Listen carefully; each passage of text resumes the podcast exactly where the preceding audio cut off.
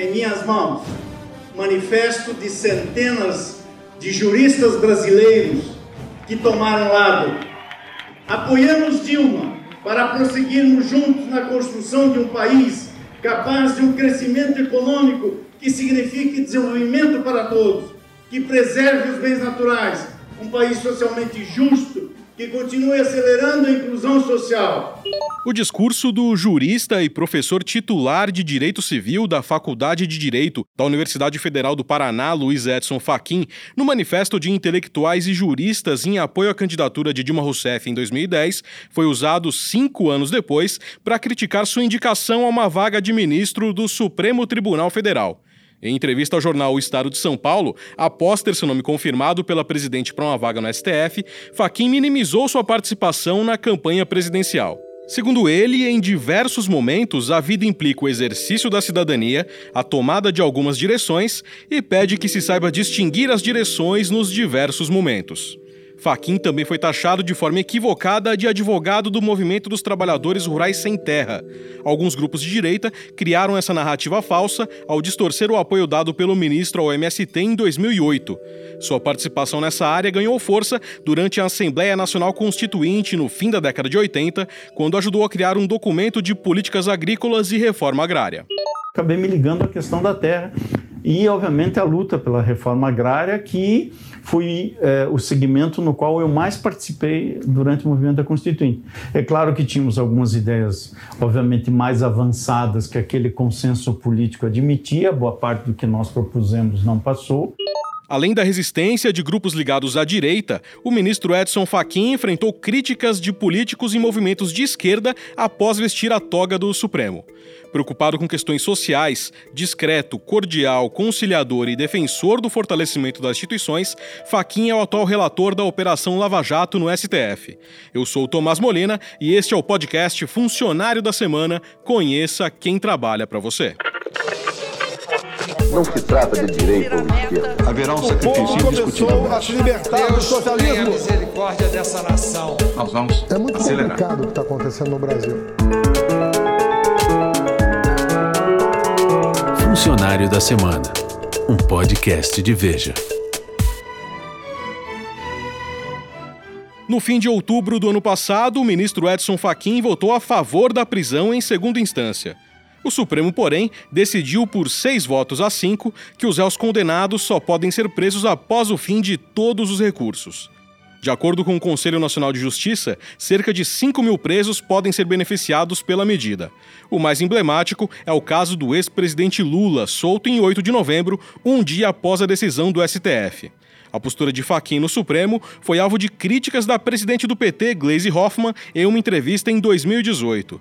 Meses antes, ela havia sido absolvida pelo STF em um dos processos da Operação Lava Jato. Fachin, no entanto, votou pela condenação de Gleisi pelo crime de Caixa 2. O Faquin, por exemplo, que nós dizíamos que tinha independência e tal, eles não queriam nomear. Daí nomearam e o Faquin mudou completamente as posições e conceitos dele. Uma coisa maluca também, injustificável. Eu acho que a gente apostou nessa coisa do republicanismo, como se a justiça não tivesse um lado no Brasil. É errado, totalmente errado. Que tem lado, está mostrando agora que tem lado, que é o lado de quem tem mais dinheiro, é o lado de quem quer um Estado menor, é o lado de quem enfim, não está não, não tá junto com a maioria do povo. Em fevereiro de 2018, Faquim também contrariou o PT ao negar um pedido da defesa do ex-presidente Lula para evitar sua prisão, que aconteceria em 7 de abril daquele ano. Durante a sabatina no Senado, em 2015, o então indicado a uma vaga no STF respondeu aos parlamentares sobre sua proximidade com movimentos de esquerda. Faquim traçou diferenças entre a situação social e jurídica e falou sobre como pretendia atuar no Supremo. Não tenho inscrição político-partidária, nunca fiz proselitismo político-partidário em sala de aula. Acho que 30 e poucos anos de magistério tenho os meus alunos de todas as correntes ideológicas como testemunha. E não tenho nenhuma dificuldade, nenhum comprometimento, caso eventualmente venha vestir a toga do Supremo Tribunal Federal, em apreciar e julgar qualquer um dos partidos políticos que existem na nossa federação.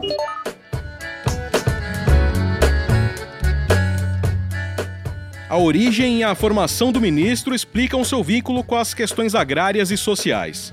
Luiz Edson Fachin nasceu em 8 de fevereiro de 1958 no município de Rondinha, no Rio Grande do Sul, descendente de imigrantes italianos.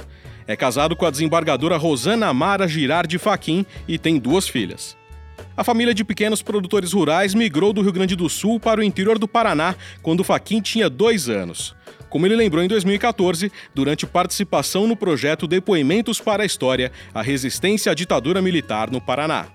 Dois anos depois, em 1960, a minha família, tios, avós, vieram todos ao oeste do Paraná, naquela leva de migração que houve em direção ao oeste do Paraná.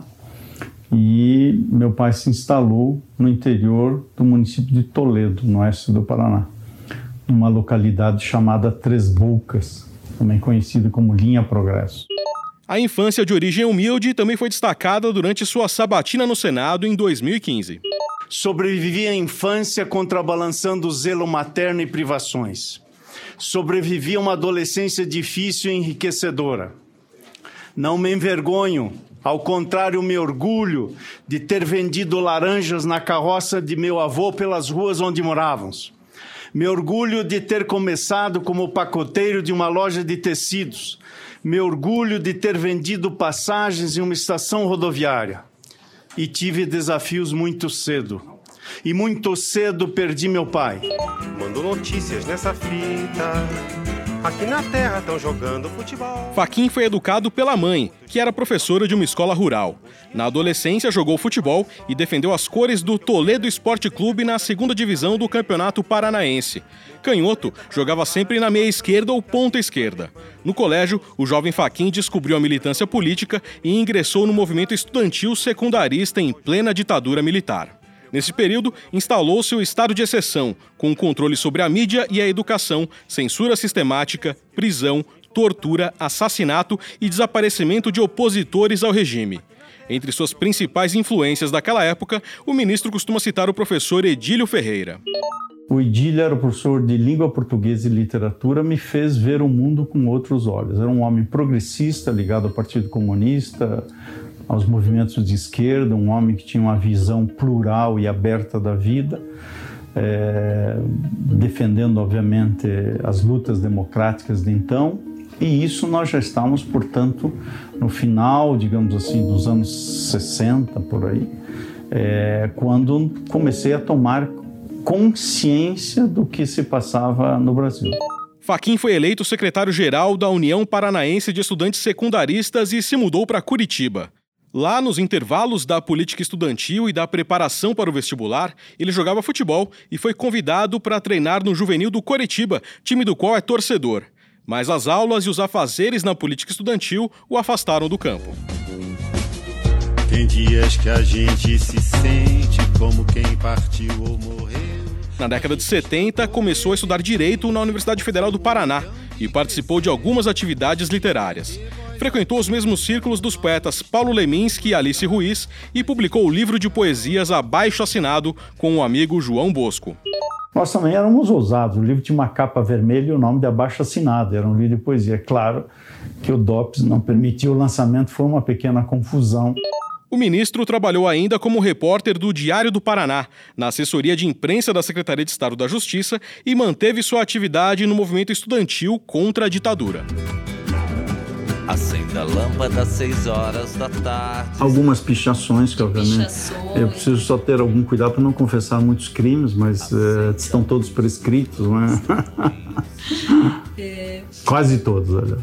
E o que nos movia muito, sempre nessa perspectiva, era um pouco o que o Manuel Alegre, no tempo do Salazar, cantava em Portugal, né? dizendo que na hora mais triste, em tempo de escuridão, há sempre alguém que resiste, há sempre alguém que diz não. Né? É, claro que cada um a seu modo, eu tenho pessoas das quais me tornei admirador e fã, que tiveram um pulso firme de ir como protagonista na história, cada um fazendo, obviamente, a seu modo.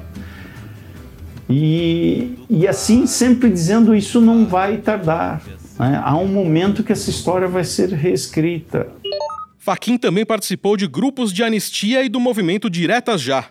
Ainda na década de 80, foi nomeado procurador-geral do Instituto Nacional de Colonização e Reforma Agrária, o INCRA, durante o governo José Sarney e se tornou um jurista de renome.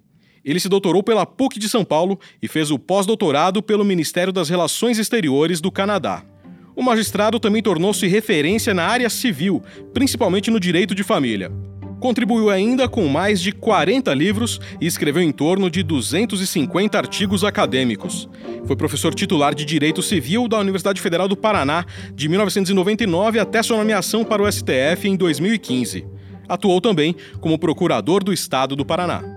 Edson Fachin assumiu a vaga no STF em 16 de junho de 2015, mas seu destino começou a ser definido um ano antes, em maio de 2014, quando o ministro Joaquim Barbosa anunciou seu afastamento da corte. Eu tenho uma informação de ordem pessoal a trazer, é que eu decidi me afastar do Supremo Tribunal Federal no final deste semestre, no final de junho. Afasto-me não apenas da presidência, mas do cargo de ministro. Ao se despedir do STF, o ex-ministro Joaquim Barbosa criticou o uso do Supremo para fins partidários e disse que o tribunal não era lugar para quem tem vínculos com grupos de pressão. Sua saída ocorreu após ele ter sido relator do processo do mensalão do PT, que terminou com a condenação de 24 réus, entre eles José Dirceu, José Genuíno, Delúbio Soares e João Paulo Cunha. A sucessão de Joaquim Barbosa foi marcada por um período de crise política e especulações em Brasília. O nome de Luiz Edson Fachin foi anunciado pela presidente Dilma quase nove meses após a saída de Joaquim Barbosa. Faquim teve apoio no Congresso Nacional dos parlamentares paranaenses da base do governo e foi elogiado pelos ministros do STF Ricardo Lewandowski e Luiz Roberto Barroso. É um mestre, é um acadêmico, um representante da classe da advocacia. Nós precisávamos alguém da advocacia aqui com uma visão é, própria dos advogados que enfrentam o outro lado do balcão, como nós dizemos na linguagem jurídica. Ele é bom jurista, bom caráter e certamente será um grande juiz. Acho que é uma felicidade para o Supremo e para o país tê-lo aqui.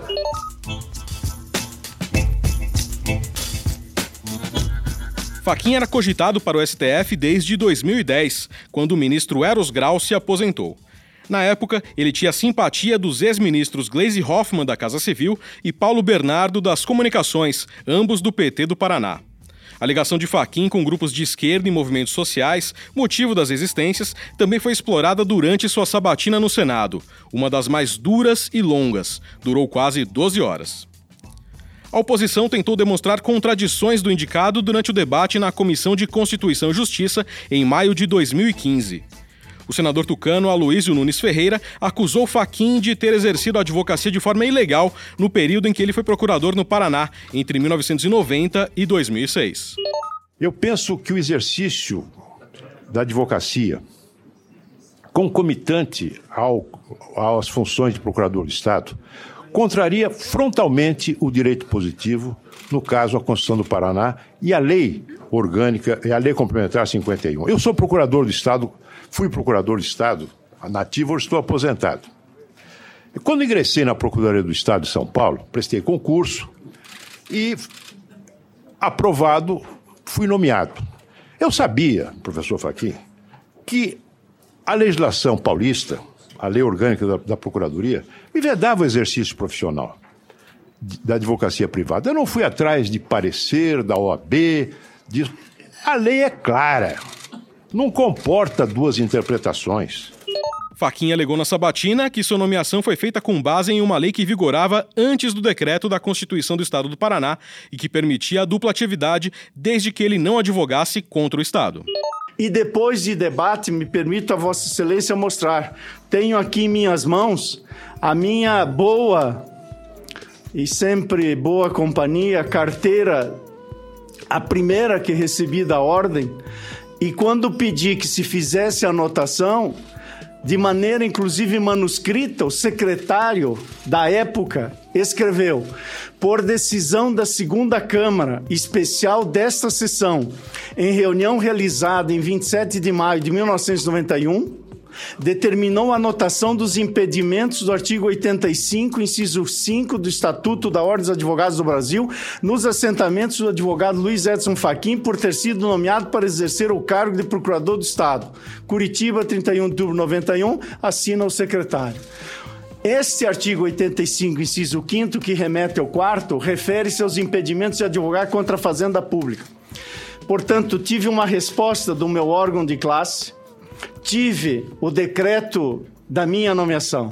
O nome de Faquim foi aprovado no plenário do Senado com 52 votos a favor e 27 contra. O jurista chegou ao STF no momento de maior protagonismo político da corte. E uma tragédia, quase dois anos depois, mudou o destino do ministro mais novo no Supremo.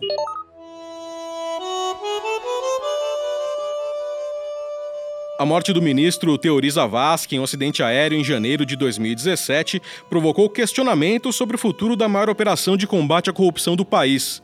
Teori era o relator da Lava Jato no STF e morreu uma semana antes de homologar a mega delação da Odebrecht. O acidente provocou uma série de teorias conspiratórias. Um mês depois, Faquim foi escolhido em um sorteio para assumir a relatoria. Ele recebeu o apoio do ministro Marco Aurélio Melo logo após o anúncio.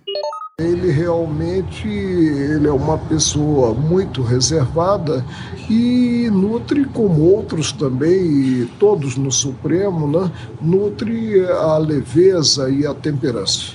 E em uma rápida declaração aos jornalistas, Faquim tentou demonstrar serenidade. Nós teremos uma equipe suficiente para dar conta dos afazeres. Você está preocupado? Estou tranquilo. A tarefa é considerada um verdadeiro desafio mais complexa e extensa ação penal já julgada pelo Supremo, a Lava Jato já conta com 70 fases. E em abril de 2017, Faquin divulgou uma lista bombástica com o nome de mais de 200 políticos investigados. Os inquéritos foram abertos com base nas delações premiadas da Odebrecht. A relação envolveu em suspeitas de corrupção nove ministros do governo Temer, 28 senadores e 42 deputados federais, além de governadores, ex-ministros e prefeitos. Em junho de 2017, uma reportagem da revista Veja revelou que agentes da Agência Brasileira de Inteligência, o serviço secreto do governo brasileiro, investigaram Faquim.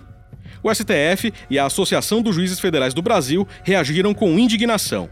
Já o presidente Michel Temer negou o envolvimento. Uma coisa bárbara aquilo. Aquilo jamais foi pensado e jamais aconteceu. Em março de 2018, o ministro contou em entrevista ao programa Roberto Dávila da Globo News que sua família recebeu ameaças. O tom das mensagens motivou o magistrado a pedir providências à então presidente da corte, ministra Carmen Lúcia, e à Polícia Federal. Ameaças que têm sido dirigidas a membros da minha família, algumas providências é, que eu solicitei à presidente e também à Polícia Federal por intermédio da delegada que trabalha aqui no tribunal, já estão sendo adotadas. Nem todos ainda foram, os instrumentos foram agilizados, mas eu efetivamente ando é, preocupado com isso e esperando que não troquemos a fechadura de uma porta já arrombada também nesse tema. Algumas delações premiadas também foram colocadas sob suspeita e provocaram embates entre os ministros. Em setembro de 2017, Gilmar Mendes afirmou que o caso JBS é um grande vexame para o tribunal. Ele denunciou irregularidades na colaboração dos executivos, que teve a participação do ex-procurador Marcelo Miller. Este caso, isso aqui eu imagino o seu drama pessoal. Eu imagino, eu consigo avaliar.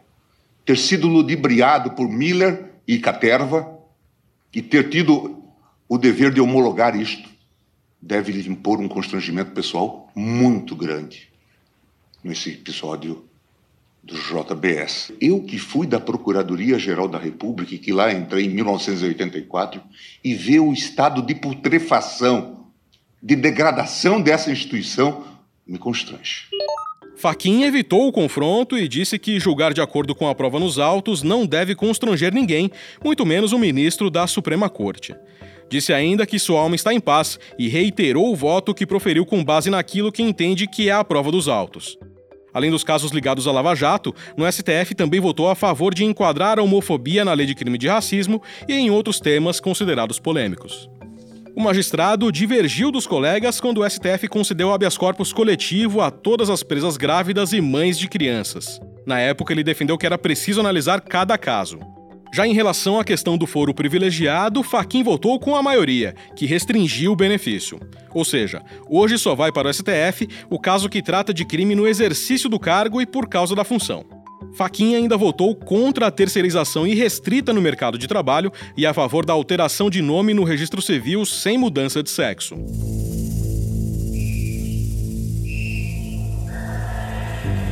Em julho do ano passado, o ministro afirmou que nenhum juiz está acima da lei.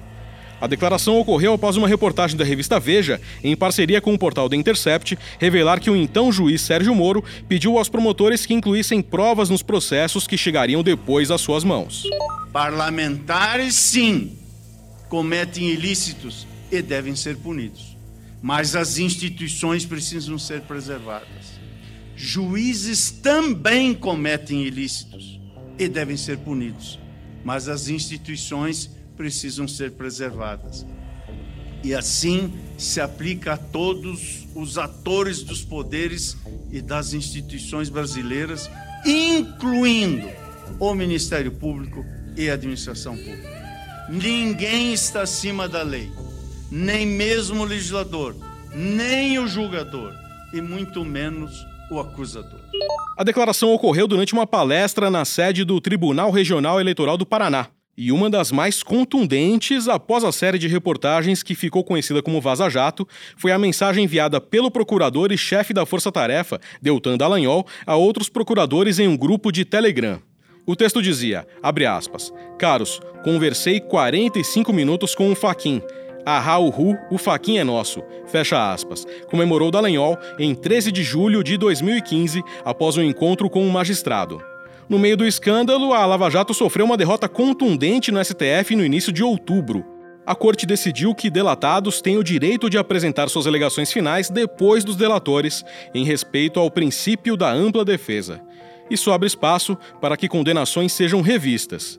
Em um dos últimos balanços que fez da operação, no entanto, Faquin disse que os inquéritos devem prosseguir por mais alguns anos.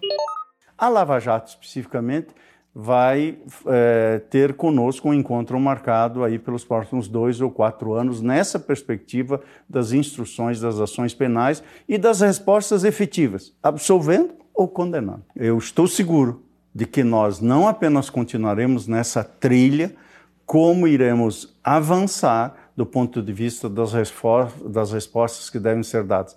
Não porque tenhamos prazer algum em realizar um procedimento criminal é porque nós temos o dever de assim fazer.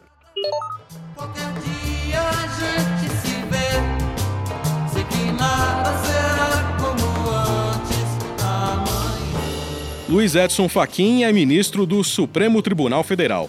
Salário líquido R$ 24.913,44. Data de admissão 16 de junho de 2015. Funcionário da semana, um podcast de Veja. Locução Tomás Molina. Roteiro: Fabiano Nunes. Edição: Rafael Bertazzi. Direção-geral: Daniel Hessel. Realização: Estúdio Abril.